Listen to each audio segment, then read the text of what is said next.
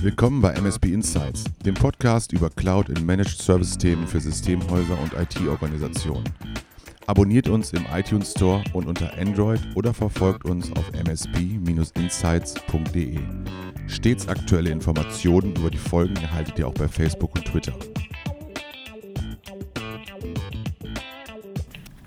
Mein Name ist Olaf Kaiser und ich berate Systemhäuser in den Bereichen einer effektiven Strategie und mehr Cloud- und Managed Service-Umsatz.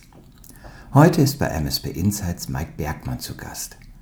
Mike ist seit 2012 im Bereich Managed Services aktiv und er berichtet, wie er den hybriden Modus parallel in der Technik nach Zeit und zu festen Budgets zu arbeiten umsetzt. Freut euch auf praxisnahe Einsichten und Berichte aus einem Systemhaus mit 30 Mitarbeitern. Bei mir ist heute Mike Bergmann. Hallo Mike, Geschäftsführer der Exarbeiters aus Uelzen. Mike, danke für deine Zeit und bitte Stell dich den Hörern einmal vor. Ja, hallo Olaf, danke für die Einladung. Mike Bergmann aus Uelzen, Lüneburger Heide, irgendwo zwischen Hamburg und Hannover. Wir sind seit 22 Jahren im IT-Systemhausgeschäft unterwegs und äh, sind ein sehr breit aufgestelltes IT-Systemhaus unterwegs unter dem Motto, wir kümmern uns um Ihre IT, damit Sie sich auf Ihr Unternehmen konzentrieren können, haben also neben der IT-Infrastruktur auch noch Telefonanlagen, Druckerkopierer, äh, Dokumentmanagementsysteme, Zeiterfassungssysteme. Wir erfüllen also den Nahversorgungsauftrag in Sachen IT in einer strukturschwachen Region und sind über die Jahre immer organisch gewachsen, sind heute mit 30 äh, Mitarbeitern im Systemhausgeschäft unterwegs und haben vor vier Jahren nochmal den Bereich Softwareentwicklung rausgenommen als extra Unternehmen namens Visoma mit mittlerweile elf Mitarbeitern, also 41 Leute unter dem Dach.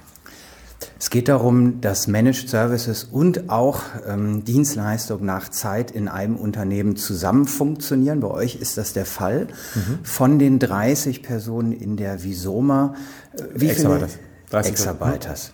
Wie viele Techniker haben das blaue Visoma-Shirt an? Also insgesamt sind es 18 äh, Personen in der Technik, die mhm. das Exarbeiters-Shirt anhaben, wobei man das auch aufteilen muss. Mittlerweile sind es drei Technikteams, die sich daraus mhm. entwickelt haben und das ist, hat sich innerhalb der letzten Jahre sehr stark gewandelt. Eigentlich waren wir bis 2012 mit einem Technikteam unterwegs und jetzt hat sich das immer weiter diversifiziert. Ihr habt recht früh mit Managed Service-Themen angefangen. Du hast dich da früh mit auseinandergesetzt. Ähm, auf welche Herausforderungen im Zusammenspiel ähm, Arbeit nach Zeit, Projekte und nun auch ähm, Dienstleistungen in festen Verträgen seid ihr dann bei der Exabytes mhm. gestoßen? Also Managed Services haben wir eigentlich angefangen 2012 und wir hatten bis 2012 überhaupt keine Service- oder Wartungsverträge. Ich war mhm. lange Zeit Gegner von Verträgen, dann die 180-Grad-Wende und dann ist das auch sehr schnell der am stärksten wachsende Bereich geworden ähm, haben also so die frühen äh, Evolutionsstufen wie Kontingentverträge und so weiter erstmal äh, außer Acht gelassen, sind gleich Richtung Managed Services gelaufen. Auch IT Flatrates haben wir aufgebaut. Und äh, wir haben dabei dann irgendwann innerhalb der letzten Jahre gemerkt, dass das komplett anders funktioniert. Und ich hatte irgendwann mal das Aha-Erlebnis, dass sich die IT-Systemhausbranche gerade in einer Phase befindet, die die gleiche Phase ist wie in der Automobilbranche. Eigentlich haben wir momentan eine Hybridphase. Wir haben über die letzten 25 Jahre, 26 Jahre bin ich jetzt in der Branche, immer das Modell gehabt, Zeit gegen Geld und haben unsere Techniker Arbeitszeit verkauft und wollten immer möglichst viele abrechenbare Technikerstunden haben. Dann kam dieses Thema Wartungsverträge, Managed Service Verträge und dort gebe ich dem Kunden ja eine definierte Leistung zu einem festen Preis. Ich bin also dann nicht mehr im Werkvertrag, sondern, ich äh, nicht mehr im Dienstvertrag, sondern im Werkvertrag. Und dann ist es eben nicht mehr Zeit gegen Geld, sondern Effizienz gegen Geld. Je effizienter meine Techniker sind, desto mehr Geld verdiene ich damit. Und ich habe kaum Systemhäuser äh, kennengelernt, die entweder nur das eine oder nur das mhm. andere machen. Das heißt, die große Herausforderung im Systemhausgeschäft heute, wie auch vielleicht die nächsten vier, fünf Jahre, wird immer sein, wie gut gelingt mir diese Hybridphase zwischen Zeit gegen Geld und Effizienz gegen Geld hin und her zu schalten. Und das hat zu ganz großen Verwirrung gesorgt. Es hat zu Problemen geführt. Das hat zum Beispiel auch dazu geführt, dass wir unsere Technikteams aufgeteilt haben, weil ich festgestellt habe, der Techniker ist überfordert damit, wenn er in einem Ticket in Zeit gegen Geld arbeitet und auf einmal leuchtet die grüne Lampe und jetzt heißt es, oh, jetzt musst du Effizienz gegen Geld arbeiten, jetzt musst du schnell sein und am anderen Mal musst du irgendwie möglichst viel produktive, abrechenbare Zeit schaffen. Diesen Konflikt habe ich aufgelöst durch Schaffung eines extra Technikteams und es gibt die Techniker, die ticken entweder so oder so. Wenn jetzt ein Systemhaus nicht Exabyte-Has ähm, fünf Techniker hat und jetzt startet auch mit solchen Managed Service Konstrukten mhm. und vielleicht nicht zum Start einen Techniker von den fünf zu 100 Prozent abstellt, mhm. weil irgendwie äh, vielleicht da die Auftragslage noch nicht so ist, dass sich das rechnet. Was sind dann für den vielleicht aus deiner Erfahrung Hinweise, wohin zu sehen ist, dass ähm, ich erstmal hybrid, wie du es gesagt hast, das hochfahre und zu, zu einem Zeitpunkt X sage, Mensch, ob es jetzt einer ist oder bei dir ist es ein richtiges Team, ähm, die Zielsituation zu separieren, jetzt führe ich sie herbei. Aber in der Phase davor, ähm, worauf muss ich da achten, dass auch das tatsächlich Hybride gelingt im gleichen Techniker? Mhm. Ähm, auch da habe ich eine klare Empfehlung. Wir haben dieses Thema Managed Services 2012 angefangen und haben unseren ersten Mitarbeiter, der sich auch mit Monitoring, Patch Management und Ähnlichem beschäftigt, auch 2012 zum ersten Mal geschaffen. Wir waren da schon bei einer zweistelligen Anzahl Techniker mhm. und haben dort zum ersten Mal einen Techniker gehabt, der hat das Unternehmen gar nicht mehr verlassen.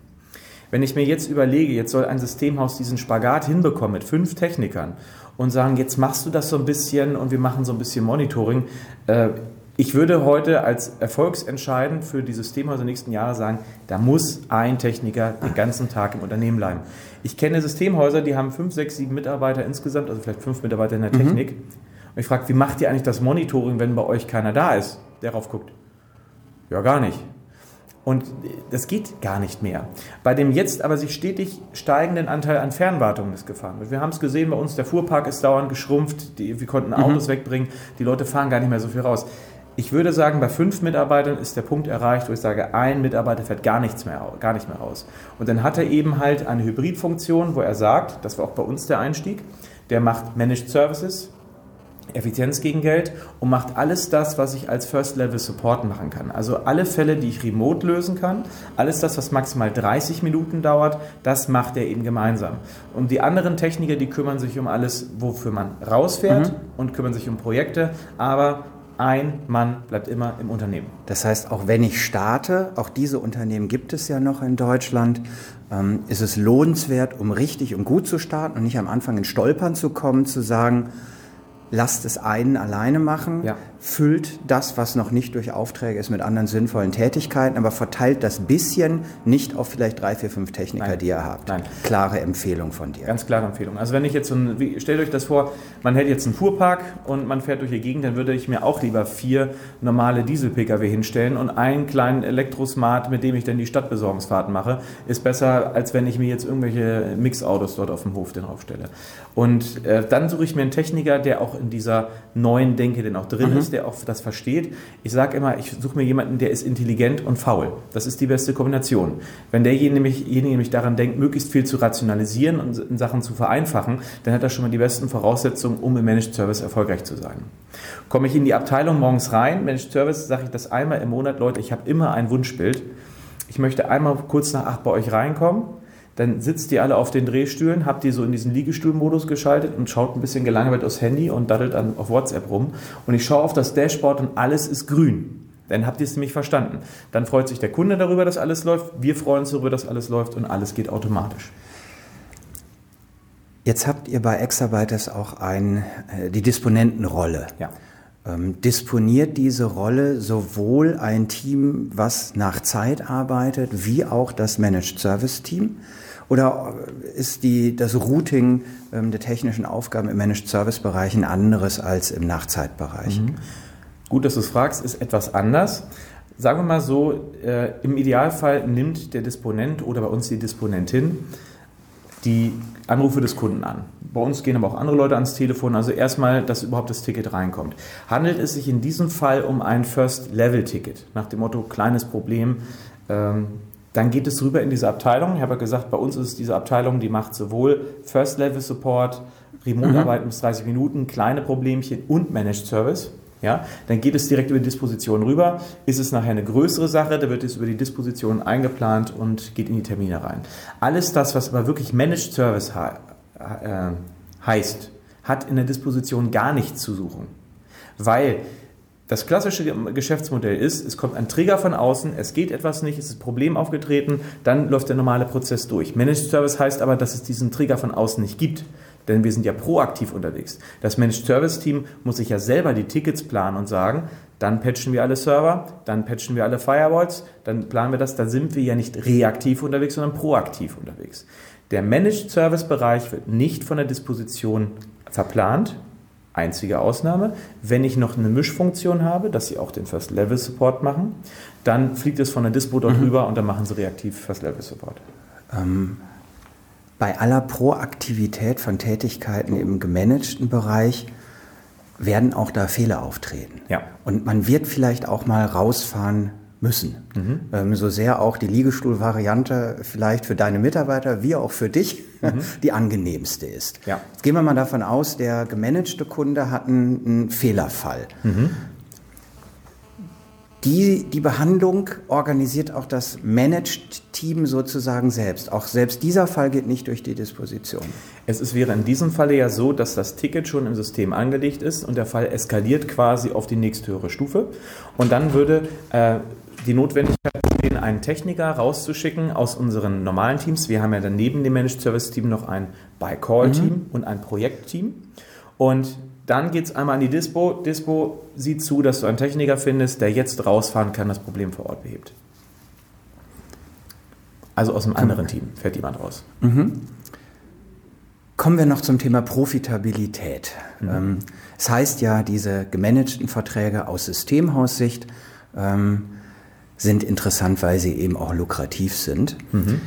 Das bedingt, dass ich das feststelle, ja. ob sie und wie sie ähm, in der Rentabilität liegen.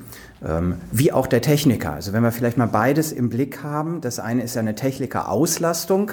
Ähm, Du hast die schöne URL technikerproduktivität.de. Mhm. Wer da mal draufsehen mhm. möchte, findet sicherlich auch noch Hinweise dazu. Ähm, das heißt, der äh, im gemanagten Team sollte eine möglichst hohe Auslastung haben und äh, der im nicht gemanagten Team auch.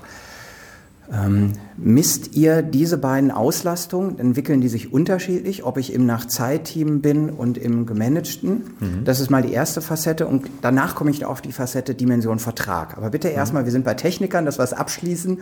Ähm, was sind so Profitabilitätsziele, ähm, die du in den Teams hast? Also die normalen Teams, also unser By-Call-Team, was normalen IT-Service mhm. By-Call macht, und unser Projektteam sind klassisch unterwegs. Da ist das Ziel, möglichst viele abrechenbare Dienstleistungsstunden. Wir gehen danach äh, nach dem Dienstleistungsvolumen pro Kopf. Mhm. Daran sind auch unsere Bonussysteme gekoppelt. Auch unsere Disposition sieht zu, die Techniker produktiv zu halten. Auch die Disposition hat ein Bonussystem, was praktisch belohnt. Liebe Dispo, schaffst du es, alle deine Techniker möglichst produktiv zu halten? Viele abrechenbare Dienstleistungsstunden, hast du auch selber was davon. Antwort Teil 1. Teil 2, bei den Verträgen ist es ja so, dass es bei den, wohlgemerkt, nicht Kontingentverträgen, die mhm. funktionieren ja genauso wie Zeit gegen Geld, ja.